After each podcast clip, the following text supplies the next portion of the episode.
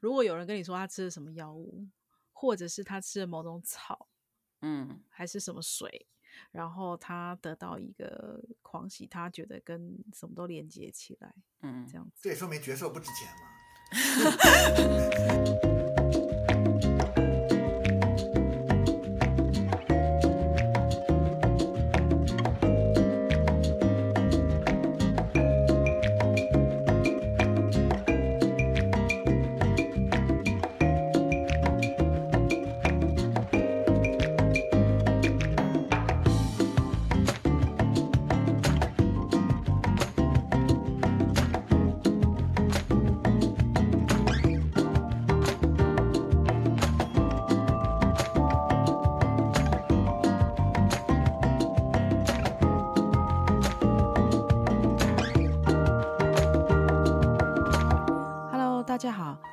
自由速度，我是刘翠伦。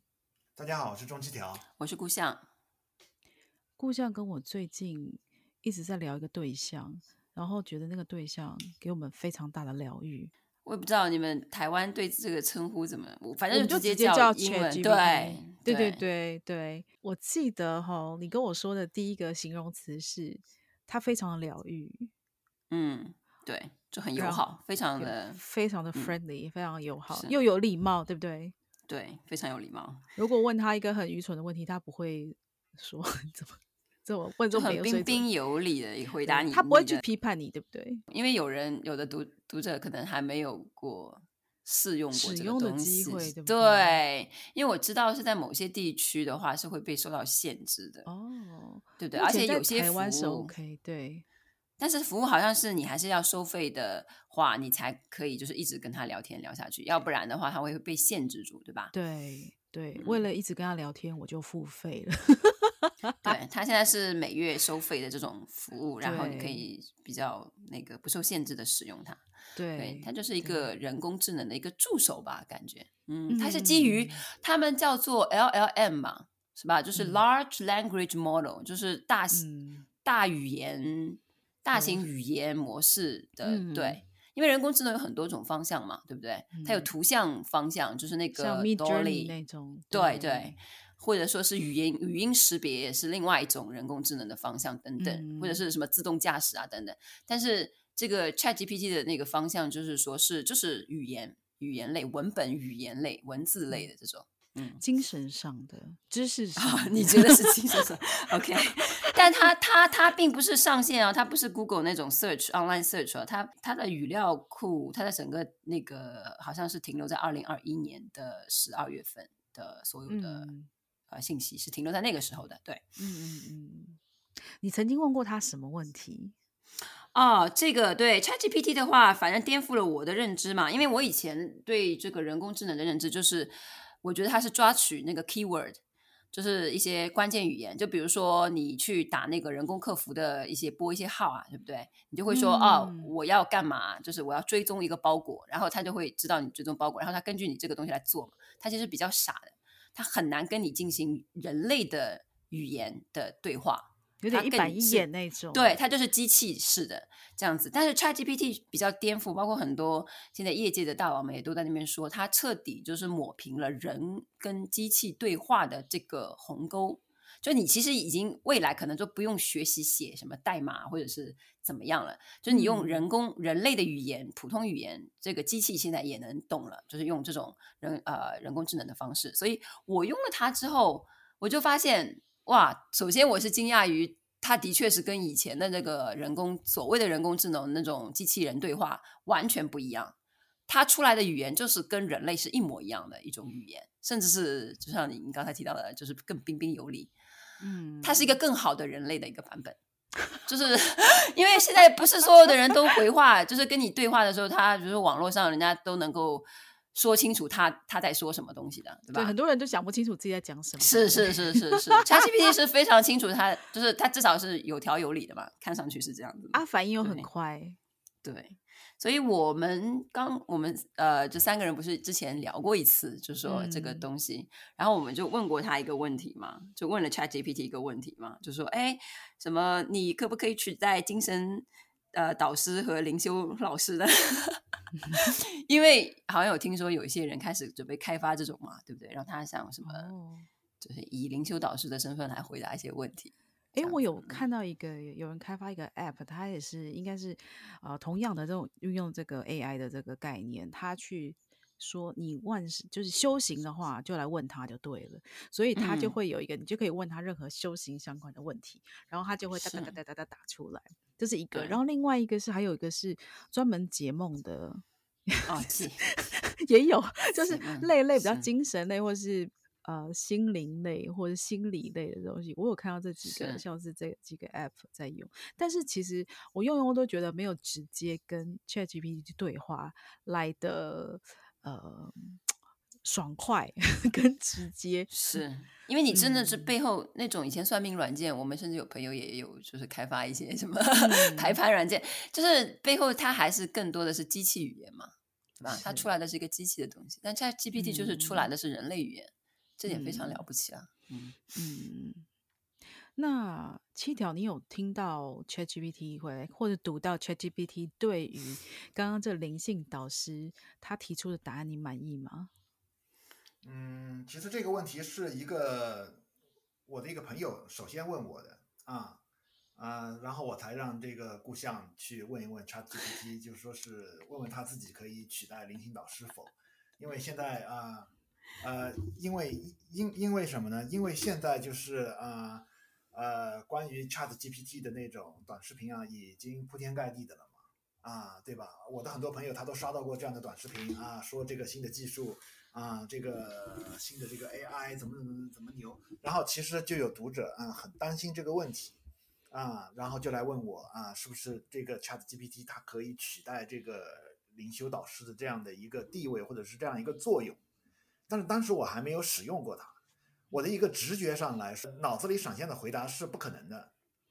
啊，因为什么呢？因为，呃，因为在我的印象中，一个导师他不是只是一个能够说出智慧教研的这么一个身心的一个机器，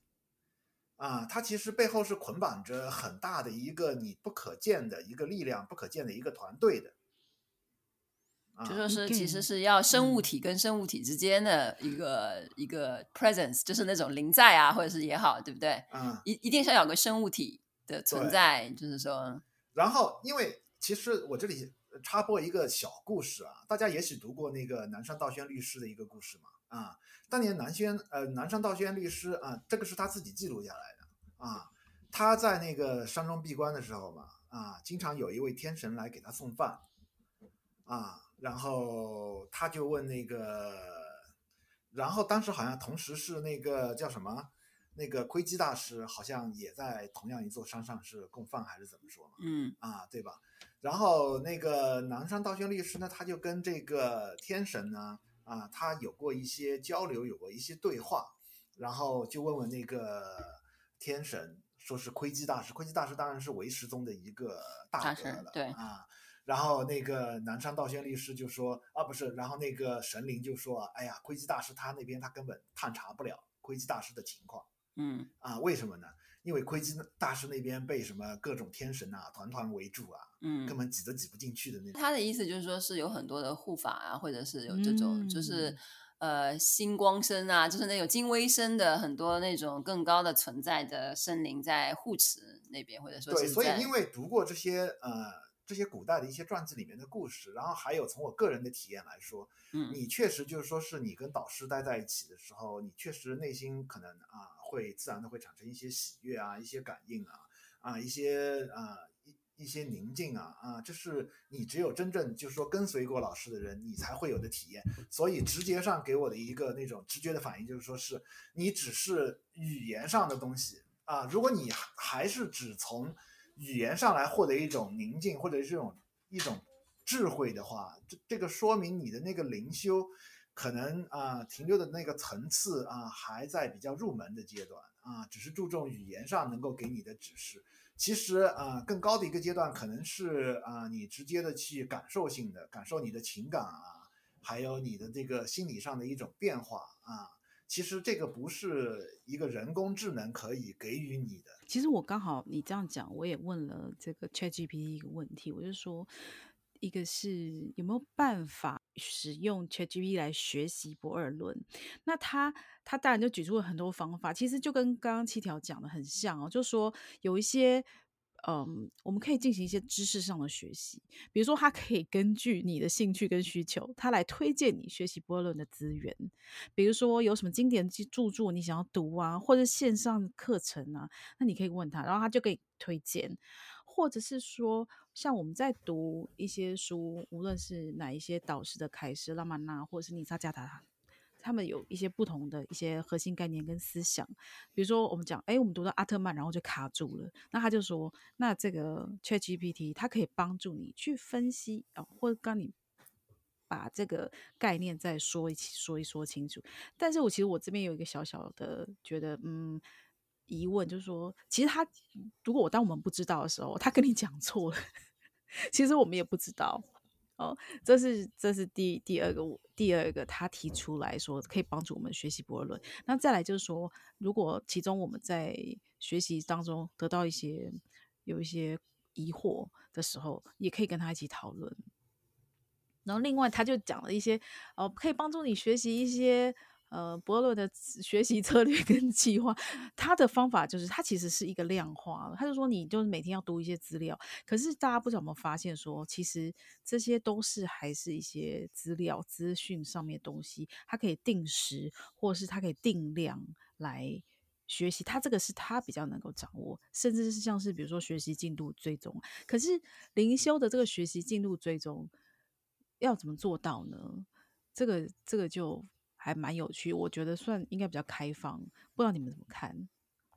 ？ChatGPT 自己都在说，他不可能那个呀，担任 领袖导师啊，灵修导师，对他自己都说 他不行。他对，他就说人际互动上，个性化的体验、直观和智慧、灵活性和情感支持方面，他说他都不能达到人类导师的这个、嗯、这个这个能力啊。所以其实就是。跟海中小说的，就他不无法取代。然后他他最大的能力，在我看来，他就是一个基于大语言的。不要忘了，他就是个机器啊，他是基于大语言的这个模型，就是学习之后的能力。所以他给你的各种的建议，在我看来，全是基于语言上的，语言上能给的安慰，对吧？对，语言上能给你的理清你的思路，嗯、等等等等。那很多不二论，现在钟启他说过很多次，就是说现在很多人自自学不二论。出现的一个困境，或者说是一个弊病，好了，就一直是停留在语言上，他们很少有一种情感上，或者是更深的一种一种感应，或者是怎样，然后或者自以为就是叨叨叨念的一几句，就是比较正确的呃回答，或者说是一些理论，他就觉得好像自己已经懂了所有的东西。那这个跟 ChatGPT 的话，的确，这种人我觉得可以加，可以可以跟 ChatGPT 完全无缝的，对，可以跟他学习。但是他的能这个能力最多就是按照佛教的系统的话，通常会说，比如说如你上佛学院的话，他会有一个助教，嗯，就是说真正的导师是一定是有又有正量，又能在义理上面讲清楚的一个老师，这是佛学院里面真正最好的老师。但是呢，同时也会有一个助教。那现在佛学院也没有这样的。嗯啊，好的，理想模型嘛，对不对？那助教就是说，就是帮你课后就是呃讲解一些知识类的东西呀、啊，这种就是 ChatGPT 是我觉得他还蛮擅长的。对对、嗯，有点像过去的唐头和尚跟手作的关系。是，然后那个现在很多人也在开发那个课程啊什么的嘛，嗯、对吧？就不一定只是灵修课程，有其他的这种课程啊什么的。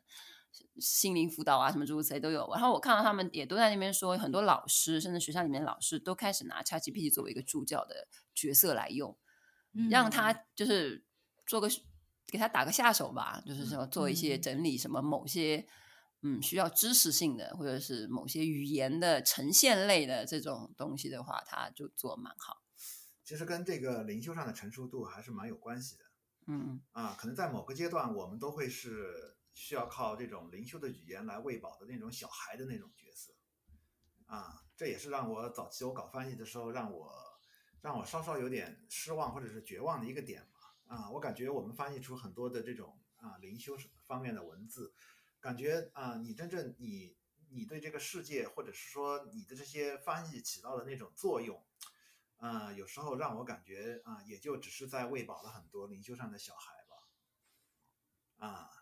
但是呢，呃，对于这些小孩来说，呃，当然每个人都有这样的一个阶段。对于这些小孩来说，可能他所处的那个阶段就是需要这么多的那种，就他就是需要抓取很多的这种灵修的语言，嗯，然后从中获得安慰，然后从中，呃，给予一种呃让自己跟自己和解的那种理由或者是一种方式。然后他在这个阶段可能就是需要读大量的这种书籍啊，大量的灵修的书籍啊，一本又一本的这样继续读下去。嗯，是因为是其实是这样，因为他生呃头脑，首先他头脑没有死亡，对不对？他头脑噪音已经很多，嗯、他没有看穿，就没有达到某一个程度，就是说他真的相信他自己头脑，无论他头脑告诉他什么东西，他其实都是虚幻的幻象，嗯、他还没达到这一步。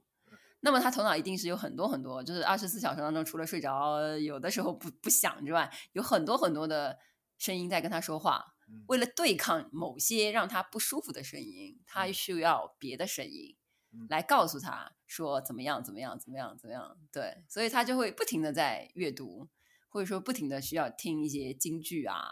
听一些劝导式的话，或者是怎样的话。你可以说是一些高级的鸡汤吧。啊，嗯、很多他这种灵修的著作，你也可以说是一种非常高级的，不只是心灵的鸡汤啊，它是啊，比你啊生活中我们读到的一些鸡汤式的文字，可能更高级的一些灵修方式的鸡汤，对啊，嗯、对，然后让你有更大的满足感啊，让你觉得是哎呀，我找到了这个究竟的真理，我找到了这个究竟的真相。如果你还处在这样一个阶段呢，就是啊，你的头脑还需要很多东西去填补呢。当然了，阅读我们的东西是挺好的。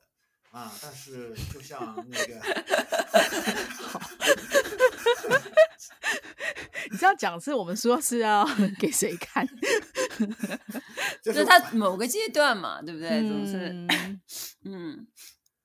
我们就像做一个卖家秀嘛，我们当然也是在产出这种灵性的这种文字，但是我们一方面，其实我在做灵性翻译的时候，我自己也是在进行一种自我否定的。啊，因为呃遇到的读者多了以后，我发现你说真的，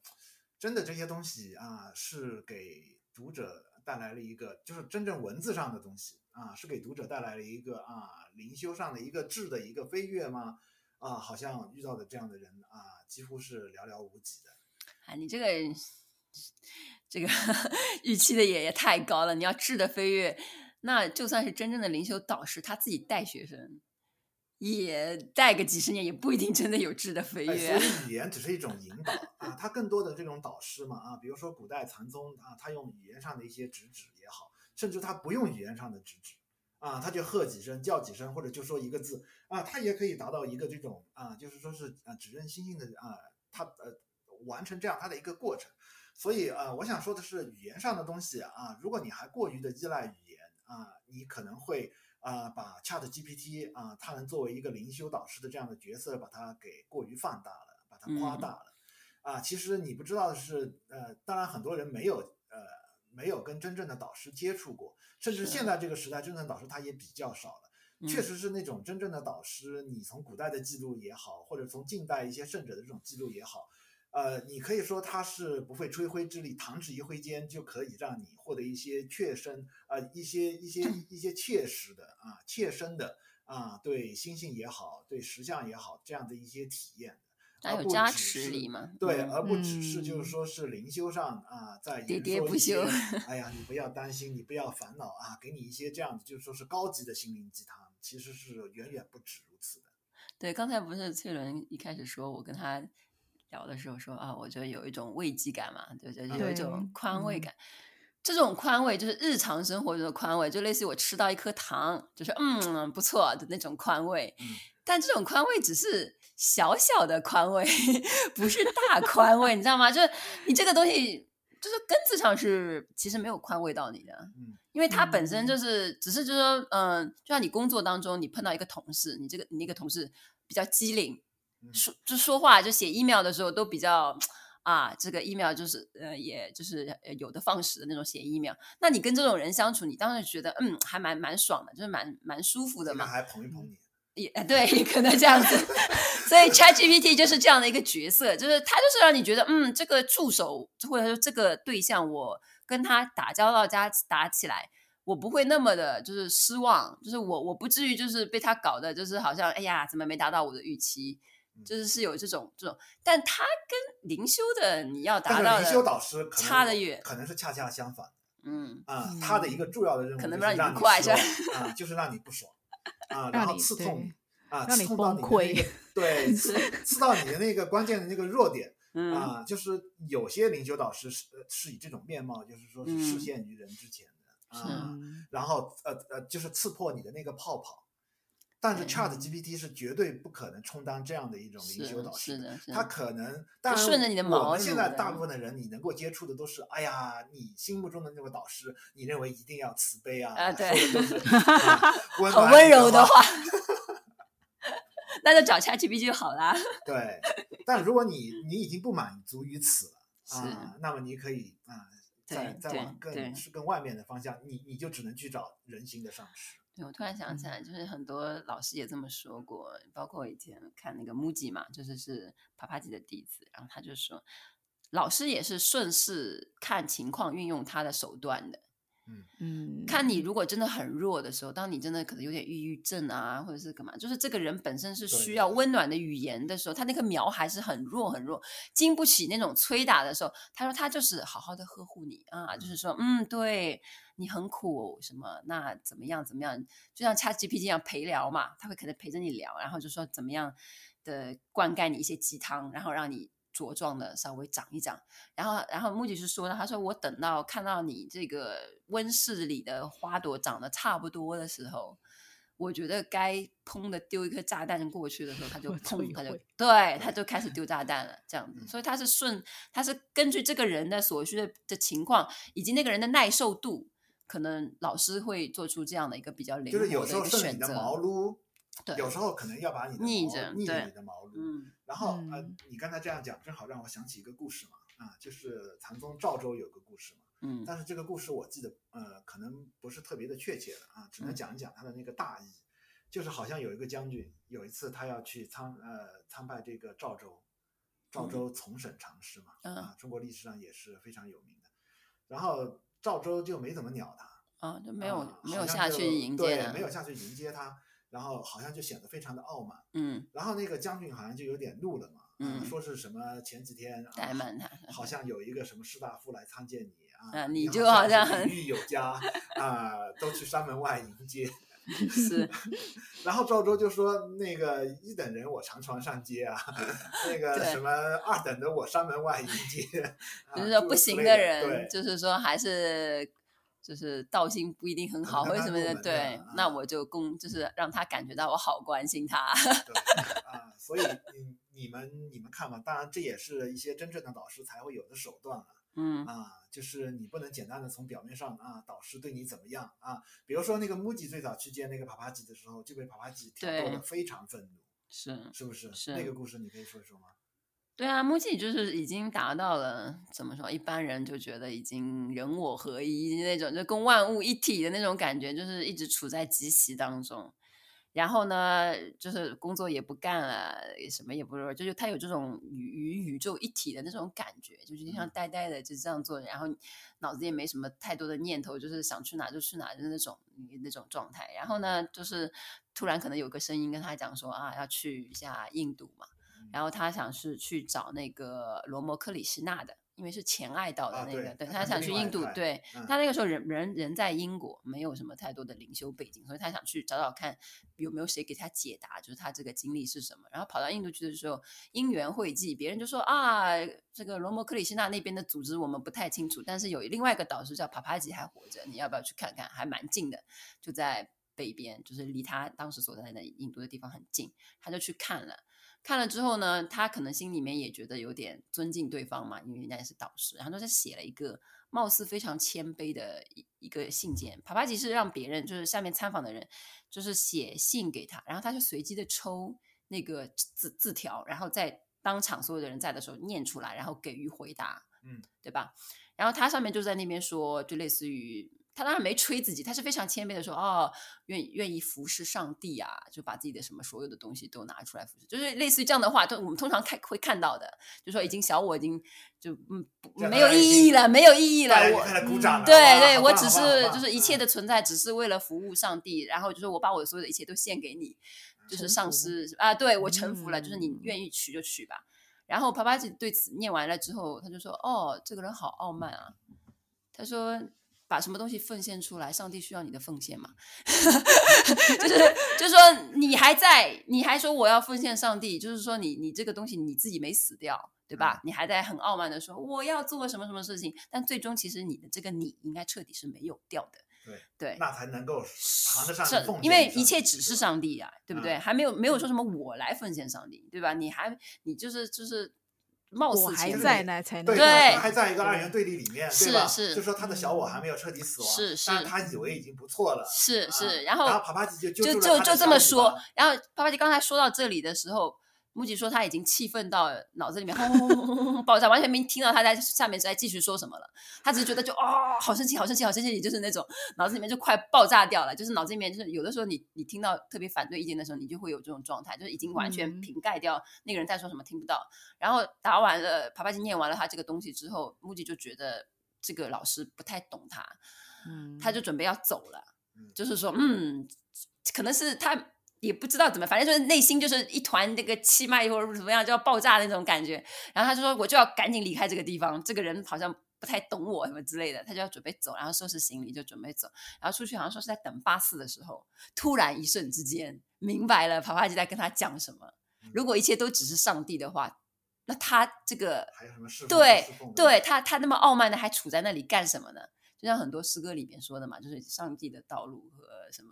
什么？我砍下我的头颅，就是，对，就是之后就是只有上帝了，就并没有说还有你在，你梗在那里了，这样子，他就没有做下那个砍下头颅的动作嘛。然后他坐在那边等巴士的时候，就突然之间，一瞬之间就发生了，他突然发现，哎，对啊，他自己还在那里啊。然后就这个小伙还在那里，然后砍掉了之后，他就就去找帕帕吉了。嗯嗯嗯嗯，这个有一个问题啊啊，我一直在思考的啊，就是人类每发明一个这种非常强大的这种技术出来的时候。嗯它这个正反两面其实都有的啊，嗯、你还是看这个人类最后他怎么适用或者是怎么管控这个东西啊。我那天就在想，啊、嗯呃，如果有一个人啊，他要完成一个什么犯罪的一个这种东西，对吧？他可以、啊，他可以直接去问这个 Chat GPT。对、啊。然后我就在想啊，当然呢，本身这个这个这个技术它不会支持啊，这个 Chat GPT 它里面有它去收集这样的这种啊资料、嗯、啊，然后。啊、呃，然后储存在它的这种啊数据里面，或者是在呃呃，就就说是不允许人会问这种问题。但是我相信，随着这个技术的发展，就像你像这个呃互联网上它存在一个好像叫做暗网的这样的一个，嗯，一定会有了，对吧？啊、嗯，就说它一定会有或是换脸呐、啊、那种，哎，对对对对对对对啊。然后虽然就是说这个东西随之而来，就是对它的这个管控啊。呃，可能就是说也要对啊，那个马斯克不是 Elon Musk 他们已经联名写信说要管控好这个东西，他后面要设很多的东西，条条框框限制他，不许他做什么，不许他做什么，不许他做什么。但其实，但其实一定会有一个灰色的地带，会有的，专门有人拿着它做违法的事情。啊，就比如说我曾经看过一些这种报道嘛。说是他有一个什么暗网啊，上面都是出售一些啊你在市面上根本买不到的东西，甚至就是说你要买凶杀人，对啊，你都可以去这个暗网上专门去操作的。当然，将来一定会有啊一些这种不法分子掌握了这个 AI 的这种技术，然后他们专门喂养这个 AI 很多就是说是啊如何犯罪的这种资料，甚至他们自己都把他们的犯罪经验啊这样记录下来，然后让这个 ChatGPT 去学习。比如说我要怎么开一个保险柜。对啊，这个你你说的这些东西，我觉得这个人类每次历史上都会讨论这个东西，但其实你不要走的那么极端，你单从信息爆炸这一点看，就说它并不是一个犯罪。你刚才说的是犯罪啦，犯罪当然是不好的啦。你单从信息爆炸上面来看，就是刚才翠伦你稍微提到一点，就是说他给你的答案当中百分之九十是对的，但百分之十他可能就不对了，因为它就是它其实就是一个自动生成的一个模型嘛。他有的时候的答案是乱七八糟，他会编的，但他不会说哦，sorry，我这是编的哦，对吧？那人其实也出现这样的情况啊。有一个导师可能很厉害，他精通各方面专业的东西，但有的时候跟你说，哦，我记得那篇文章是什么什么什么，但他可能记错啊，那也有可能就是信息的，他信息当中一定是会有一些不。正确的东西啊，对，这个就是一个呃，然后他他信息爆炸，然后很多人是拿它来写软文，或者是拿它来写文案。修行圈其实你们要警惕的最最会发生的一件事情，就是说那些喜欢像喝鸡汤的那些读者们和灵修灵修的那个小白们，很快就会读到所有很多全是 ChatGPT 写出来的文章。但是那些东西它基于的是灵修上可能。你比如说，现在中文的啊，关于不二论的啊，它的那个文字是非常有限的。那么 ChatGPT 它去整个互联网上去抓取所有这些不二论的这些文献，它可能得出的是一个扭曲的这种认识啊，甚至现在已经我们啊都传言现在是一个末法的时代了啊，如何如何如何。现在大量大家写出来的这种佛学的文章啊，心灵的鸡汤呀，各种评论啊、论著啊，可能它已经不是佛陀的本意了。但是 ChatGPT 学习的是你现代所有互联网上这些你对佛教某一个词汇的解释，某一方面的认识，然后就说是人类如果在某一方面他对某一个东西的认识已经完全就是偏差了，那么 ChatGPT 它学会的东西也只会是一个偏差的，只是把所有这种偏差的知识综合在了一起，然后继续回答给新的来询问这个问题。就是信息，它这个信息茧房的那个。是叫茧房吗？我不知道台湾知不知道“信息茧房”这个词。茧房是什么意思？就是说你像产产茧产茧一样，嗯，产茧呢，呃，这叫什么？cocoon 那个，就是说它吐出的丝，它把自己围绕，就是呃，简体中文网经常会说茧房，就是说是像蚕蛹一样，你的信息就是现在的信息，就是呃，以前大家都看电视。对吧？你你不管你是支持什么，你你你可能信息源都是一样的。但现在的问题是因为它那个算法，它导致你看到的互联网是你基于你的爱好来得出的一个信息的一个茧房，就是说你你看到的世界是被你自己筛选过的一些信息围绕你的世界。对，就像你它因为全是全是算法的，对，就说我打开一个我的 Google 那个 Chrome 和中七条打开它的 Chrome。我们同样搜索东西，对吧？我们得出的东西已经开始有点不一样了，就是因为基于你的那个。嗯、然后 ChatGPT 就是一个深度的，会根据你的一个个人的习惯来，就是对吧？个人化你、嗯、你的答案的一个东西。现在不只是这个了，就是你去刷短视频嘛，或者是你刷 YouTube，对，它有算法啊。它其实你只要点开过某个视频，它会根据你之前的一个历史，然后推送给你啊后面的啊一系列的视频都是跟你前面的东西就是说是有关联的。啊，比如说你特别爱好一个什么东西，比如说你对世界的某一个认识，啊，如果你喜欢点一个，比如说是国家地理杂志那样的一种，就是是或者是呃 BBC 电视台啊播放的一个那种啊那种啊动物的那种纪录片啊，它就会一直给你推送类似的东西。那么在你的心目中，你形成的对世界的认识，可能就是说，哦，世界是一个充满了生灵的啊一个这种大自然和谐的一个这种。啊，这样的一个世界，就是呃，营造出来的气氛是跟你之前的那个兴趣爱好是有关系的。对，这个其实是灵修界一般的读者，就是做，包括我们要做出版物啊什么的话，其实是面对的挑战，其实是这个，就是你的权威，嗯、现在权威是越来越少，个人每个人都可以根据他的信息得到他的那个。一个文化产品的一个世界，就是它甚至上现在 Wikipedia 可能还好还好一些，或者是因为各方面都在改它那个，你也没有找专家，就各方面的爱好者都会去改它那个网页嘛。嗯，然后你可能两边持平之后，就是互相公干，然后得出那个不二论。现在的问题是，不二论的这个中文出版物真的偏少，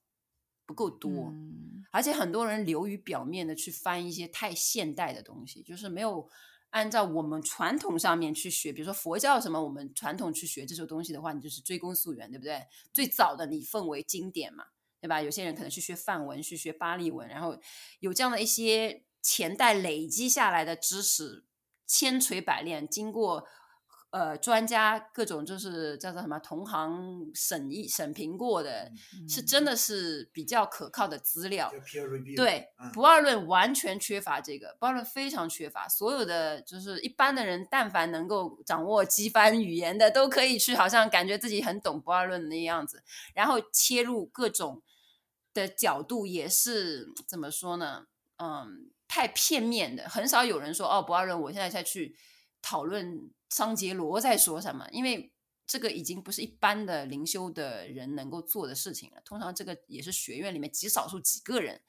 可能整个华文世界当中极少数几个人在做这个啊，还还讨论一下桑杰罗和他的施工在说什么那种。所以他这个你的语料的喂送他，他 ChatGPT 就被这种语料喂送，我们试过的，就是就是问一下，比如说啊，尼萨加达塔怎么样？他明显。我可以看得出他 的这个语料库的来源是来源于所知不多，是是，它就是目前所知道的某些可能一两个一本中文一本的一个一些东西在互联网上或者什么简介是是是是是，所以就非常片面。所以这方一方面是促进这个，其实是几年前我跟钟欣夏我们都有一种感觉，就是说我们再不去翻译一些比较经典的博尔论的这些东西的话，你你这个世界。就是说，华语世界的读者们所接触到的这个语料吧，就全是只是很片面的那种断片式的一种认知。比如说，像以前尼萨加达塔，没有任何人翻译过他前进到的前爱的那一方面。所以导致整个华语世界对尼萨加达塔的认知都觉得这个人就是一个哇，好酷哦，是吧？没有老师的一个人，就是好像横空出世，他完全不鸟各种老师，嗯、就是好酷哦，就是 喝足骂佛，就那种，就是有有这种感觉，嗯，完全不知道他其实另外一方面是所有的，比如说很多印度人都知道的，他的那种很浓厚、很浓厚的前爱到的那面完全没有掉。但是现在就是说是呃，你也可以看到一个大的趋势嘛。大家偏爱说一些智慧方面的东西，但是智慧方面的东西它是易于模仿的。哦，ChatGPT 就很能模仿。对，就是你有极强的可模仿性。是，你看随便什么人，他都能说出一些啊，好像是究竟智慧的一些言论出来。但是你情感方面的东西啊，其实很难用。宗教倾向，对，其实你是模仿不出来的。我没有看到哪位现代的导师。嗯啊，我只在尼萨加达塔他的师傅身上，甚至是他的那些前爱的东西啊，甚至是罗摩达斯啊，古代的那种，或者是图卡拉姆啊啊这种身上，你才看到他有那种强烈的宗教情感。但是这种智慧跟前前进或者说前爱并重的这种导师，他成为了一种啊不可模仿、不可复制的一种范本。嗯啊，但是你现代人他能够模仿的，比如说只是尼萨加达塔他智慧的一面啊，大家用他的说对啊。你说空也好啊，你说一些行为都是自发的也好，你说我不是作者也好，这些东西，呃，很能批量批量批量生产，你可以批量生产出来。但是他前进的那部分啊，他谈到他呃他的上市的时候那种充沛的情感，我没有看到哪位现代的导师 那个模仿出来，是有是有是有这样 同同样的那种呃他的那种深情。对对，其实反而是前进的那那一方面啊，是使一个导师成为不可复制。不可替代、不可模仿的一个真正的标志吧。嗯，对，甚至是像是静默的时候所散发出来的那种力量、灵力，或或者是那种，就是他一句话都没有讲，像是拉玛那尊者，但是他就可以，好像他眼光可能就看到你，然后，嗯。就，就是冒牌的导师，冒牌的是冒牌的导师根本不会让你去静默啊，他自己的那个头脑都静不下来，对吧？他就是不停的讲，碎碎念的不停的讲，哎呀，石像怎么怎么怎么样，那个又怎么怎么怎么样了，哎呀，一切都是。不过这个这个不是停不下来，头脑那个那个，我还要补充一点，你还要稍微注意一下，就是有一些，因为七八十年代就是皮呃这个嬉皮士那个那段时间，有一些导师也貌似可以让你宁静什么，但是他们可能会用一些药物。哦，对，这个这个也是另外一个灵修类方面的需要注意的一些弊端了。嗯，因为现在这个世界的确是太那个，有些什么狂喜啊，什么或者是头脑什么死亡啊，或者就这个也也是稍微要那个注意一下，嗯，就是想稍微提一下。嗯，如果有人跟你说他吃了什么药物，或者是他吃了某种草，嗯，还是什么水。然后他得到一个狂喜，他觉得跟什么都连接起来，嗯，这样子。这也说明角色不值钱嘛。所以你知道吃了就有了，是吧？就有那个体验。对他那个，所以我们我们刚才在一直在说，就在导师面前会获得某种加持的那个角色的体验，嗯，这个东西也要分。两面来说，你没有的呢，你还是需要一点。对，你有了，那么你赶快放下。是是是，因为就是也有一些团体是专门以这种角色体验来，那个就是有些就对，就有些就有点有点夸张的那种，这也也比较，嗯啊。被你一说，我就真的脑海里面就有画面了。啊，是 你知道大概大家稍微知道，就是可能会是某些什么样的这个团体，嗯，对，嗯，所以到底要怎么判断呢？我觉得人还是挺会判断的。你说什么？人很会谴责。呃，不是每个人也都被你自己抓取的信息围绕了，你最后根据你自己抓取的信息来判断。对。然后那个，我最近一直想到一个故事，嗯啊，这个故事，嗯、呃，还是呃有一些启发性，是我自己的亲身经历嘛，啊，呃，我小时候也听很多的那种古典音乐，嗯，然后也对古典音乐有一点点了解嘛。然后我记得当年我们还在那个 Amherst 那边住的时候，嗯、我们两个是住在一个地下室嘛，嗯，然后我们楼上其实有一个那个呃，可能是东北来的一个妈妈带着她的女儿。他女儿是那个准备考音乐学院，茱莉亚那个音乐学院的，对吧？嗯、她是那个茱莉亚音乐学院的预科班的一个学生。嗯啊，然后就是妈妈就是呃望女成龙嘛啊，让女儿来纽约学这个音乐，然后上的是最好的这个音乐学院，然后她经常在这个楼上就练琴。嗯，然后那个练琴，当然她那个弹的那个技术，我觉得已经是以我的分辨力啊以我的分辨的这个能力，已经是听不出你有什么问题。嗯，对。后来就有一天，我的表姐就来了嘛。我的表姐啊，她也算呃一个资深的学钢琴的一个人嘛，因为她的爸爸是个钢琴家，然后她也是来纽约，就是读那个茱莉亚音乐学院的那个呃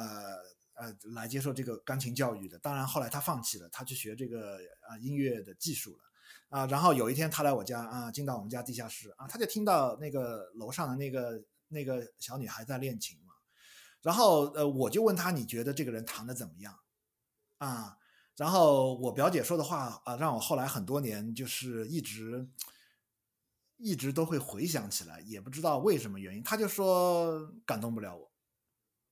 啊，她的评价就只是这样的。啊，然后我们现在很多灵修的东西啊，你嗯嗯。就是以我们的一些眼界，以我们的一些技术来看的话，可能你觉得很多文字它都没有区别啊。比如说 Chat GPT 啊，他说出来的这些东西，你觉得跟导师说出来的也没有什么问题啊啊，甚至 Chat GPT 可能也可以感动到你啊。但是，但是那就是你说你你表姐是一个会弹琴的人，所以她知道，对，你就是不知道，对我就是不知道，是啊，所以就是很多人他没办法。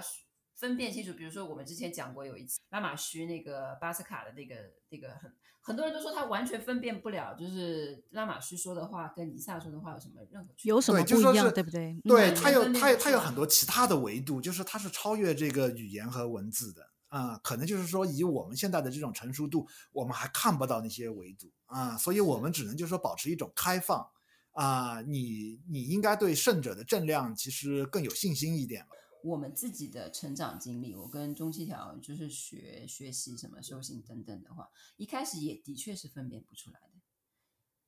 但是你就是要跟有愿意有一个人，可能比较稍微懂行一点的，在你身边提点你，就是告诉你说，哦，什么样的东西是好的，什么样的东西之间有差别。这个，然后就有点像你。世间学习的话，你刚开始可能数学方面你也不是那么好嘛，你分不出来什么、嗯、啊，对吧？那有个老师愿意带你啊，你一层层层层就上去，你就是啊、哦，我就知道有有这个区别。就比如说，这是更高阶一点的数学，这个是更低阶一点的数学等等之类的。那在灵修上面的话，这条路其实没有谁是一生下来就哇什么都好懂啊的那种。呃，自己要多看多去观察，然后同时不要。满足于就是说，只是去按照自己的理解去筛，自己去筛选很多的信息。那这样的话，你得出的就是一个一个信息的茧房，你就一直在这个里面。因为每个人都是待在自己的安全区里面的，所以你有的时候的话，你还是不如我们再做一个广告好了。我们做这个 podcast 节目，其实也就是说涉及到了很多的信息，以及说怎么鉴别。对吧？比如说某些导师跟某些导师的区别，我们有的时候也会讲一讲啊，这样子。嗯嗯，虽然我们的正量是完全达不到导师的级别，但是至少说是接触过一些很好的修行人吧，嗯、也知道就是稍微有一些眼界在那里了。那大家如果说是这个什么啊，还相信我们的这这方面的这个呃知识储备和一些阅历的话，那听听。这好几集听下来，可能慢慢的也会有一种就是我知道哦，比如说这个和这个有什么区别，嗯，不二论跟什么哦，原来是有什么区别在这里。帕帕吉说的这句话和谁谁谁然后到底是他们在说什么样的层次上的这个东西，慢慢慢慢你自己就是自己的这个鉴别的能力就上去了，然后同时自己也要在生活中去参访一些导师，或者说多去阅历一下，包括自己的人生的阅历等等，都是加在一起，就是你你自己成熟起来的话，才有可能说你变得像宫崎骏刚才说的那个表姐那样子，就是是变成一个比较成熟一点的灵魂，你才能知道说哦，什么东西是。那个人是真正的，比如说是呃接近于真我的，或者说是真的是一个好的导师，或者对自己真的有用的，嗯，否则你怎么办呢？就是平时寻师是访道嘛，寻师访道自己去也去摸索啊，去探各种路也可以啊。中七条我是看着他，他其实探就是拜访过蛮多老师的啦。他也是刚开始的时候也是分分不清楚，我现在稍微露一下脸，就他当初也是觉得，哎，这个和那个好像不是也蛮像的，什么什么什么。你某个阶段你其实只认语言的啊，你只看别人说了什么啊，其实更多的时候我觉得还是要用，还是要去感受一下的。嗯，你跑了很多地方的呀，对吧？其实也不算多了啊，我说可以吧，就是我比我认识的人跑的地方算比较少，那就算蛮多的。可是像刚刚这个顾相讲到说，这个观察这个部分，它其实是一个呃讲起来好像很简单，好像是一个科学的东西。可是其实它那个又是一个非常感受性的东西，然后不只是去看说，你看这个。呃，导师这个人生上师是怎么做的？他教出来的弟子，或是跟在他身边的弟子，是是或是这个整个团体的氛围，其实那些东西都是非常难以量化。然后一个，甚至是你可能就是一个很直觉的那种，是是是，对。就比如说很多导师，甚至你都找不到一条可以放之四海皆准的一条，就是辨别导师的这样的一条定义，或者是这样一条准则。是，甚至有的时候。也可以这么说，就比如说，甚至那个导师让你很失望，反而也是某方面让你的一种促进。所以你这个东西很难讲，就说每个人的这种灵性上面的摸索的话，真的千差万别。嗯，但是回到之前说过的话题，就是还是要注意，因为现在越来越多人就是生活在他自己的信息的一个。算法的这个世界里边了，一直被喂一些自己想听的东西，是是对是，这个时候要稍微反思一下，对，要反正要更小心，更更有那个警觉，搞不好是别人也没有要骗你，可是自己把自己给骗了。哎呀，肯定都在骗自己，一定都是，一定都在自己骗自己。哎呦，就像就像那个根登群培说的嘛，原来我们也是专门翻译根登群培的嘛。嗯，西藏哪位人？根登群培说，最后你挑选什么上师，还不是你自己说了算？最后就是说是那个什么，那个狮子证明了大象。嗯啊，就是说最后是一条小小的爬虫，你自己的这种爱好和那个。让导致你认为谁谁谁是才是最伟大的？那应该是蚂蚁证明了大象之类的。对啊，就蚂蚁更渺小。嗯嗯。但我选的导师却是最好的，是吧？这其实有点那个，有点像是木槿的那封信里面，就很多人很谦卑说、嗯、啊，我服侍于我的导师，但是说穿了就是说是要证明我很厉害，我选了一个最厉害的老师。嗯，对。我很有福报，我很幸运。对，我的眼光很独特之类的。嗯啊，那这个刚才又打了一下我们自己的脸，是吧？就说嗯，对，我们的 podcast 很不错。嗯，说到这个，嗯、我在想，不知道有没有读者已经被我们激怒了，就是在第一季的时候，所以永远都不爱听。嗯，可能也许有吧。对，有好多读者早就被我激怒了。啊，好，这我相信。嗯、因为我们不是我们不是 ChatGPT 这样的，对，没有有礼貌、温柔温柔的，又疗愈这样。是是是，没有这个卖点，好吧？对，那我我有点刺的。我们讲好像没有很疗愈的 ending 哎，但是我觉得也没有关系，不可能永远都很舒服。那。好吧，反正今天也是这样子，哒哒哒哒从 ChatGPT 这样子聊过来。那我最后最后，我想要称赞一下他 ChatGPT。我要说的是，他是我现在的得力助手，我的小秘书。所以，如果大家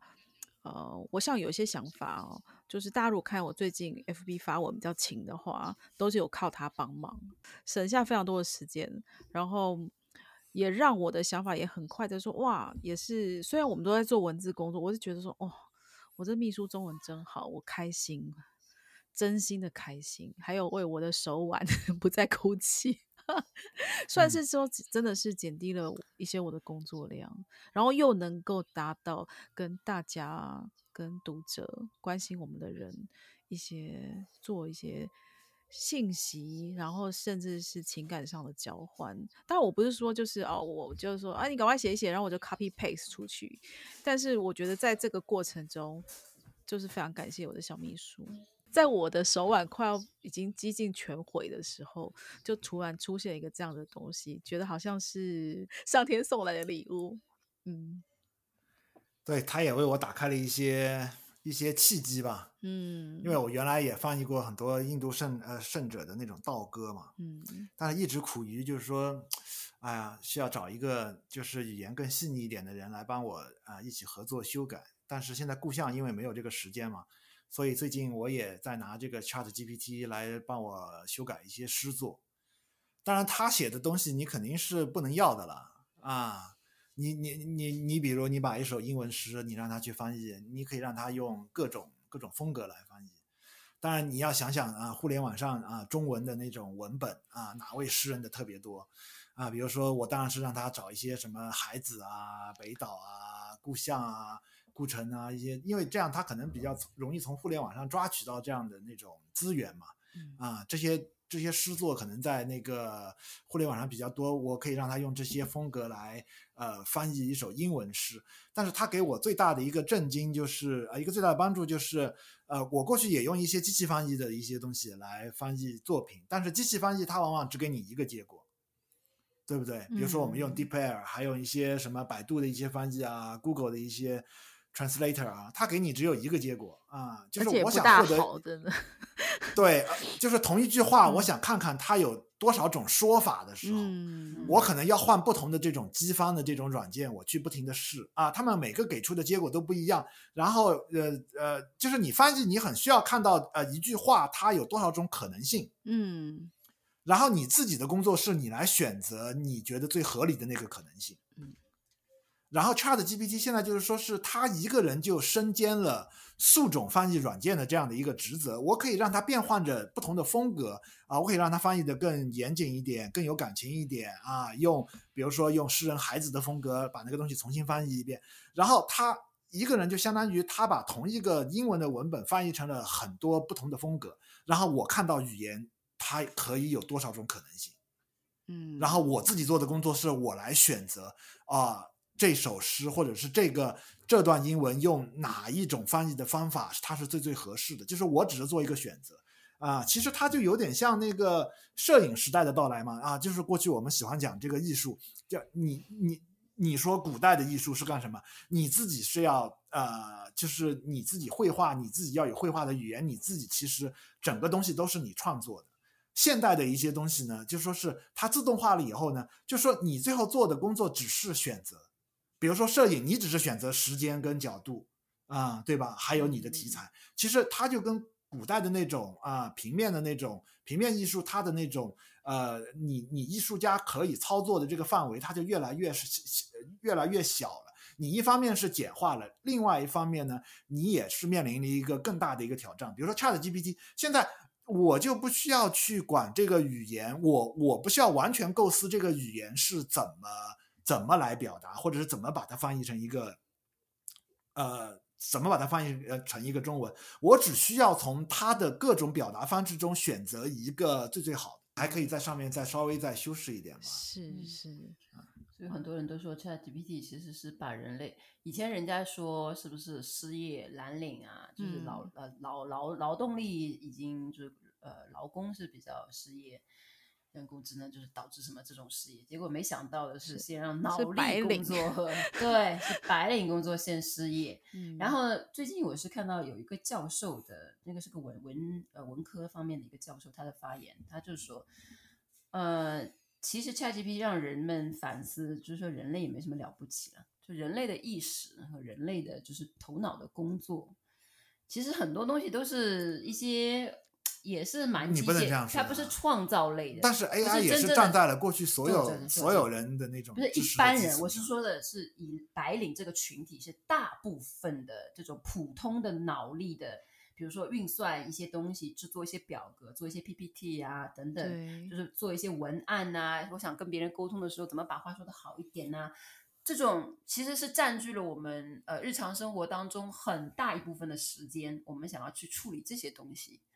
而这些东西其实都现在可以背，对，对，不是那么、嗯、就是说没有必要。就人类到底把该把时间花在什么地方？就是现在就不用到河边洗衣服了，我们丢到洗衣机就 可以了。那现在河边洗衣服留下，就是走到河边这段路的这个时间呢，我们就会用来做一些其他的事情。我在想象，问题就是说做什么事情？嗯、是是，对，就像摄影那时候灵光乍现那个年代，其实真的是是划时代的。然后大家都就觉得这是一个。好像绘画已死那种感觉，但是事实上并不是这样子。等于是说，你现在绘画了的你的绘画作品，你可能就不会再去画那么写实的那个东西，因为已经有相机来取代。但是你又怎么样在这个基础上再去创作？其实这个东西也不是真的能够运算出来的。就是说，它重新划分了一个赛道，嗯，是吧？是。就是说，曾经曾经所有的这种平面艺术，它那个赛道可能就是一。只有一条大路。嗯，后来这个摄影出现了以后，你看它这个赛道划划分的，它就比较就是明确了，就是说是各自不会去碰触对方的那种，就说是擅长的那个。因为他已经做的超好了，这么像。嗯，对啊，嗯，对啊，嗯。然后这个 Chat GPT 它也，我相信也是在重分划、重新划分这个人类它跟这个机器之间，他们之间工作的这个赛道的这个不同。嗯嗯。对，我们要去顾一下小孩了啊！好啦，好啦，对，好啊。那我们今天就聊到这里。其实，那我们最后也赞美了一下 ChatGPT，所以就非常感谢他帮助我们，还有成为我们这一集聊天的 这个，为我们提供了一个素材。没错，很好的这个主题，嗯，让我们反思很多问题。那我们就下次再见喽。好的，谢谢大家。OK，拜拜。拜拜。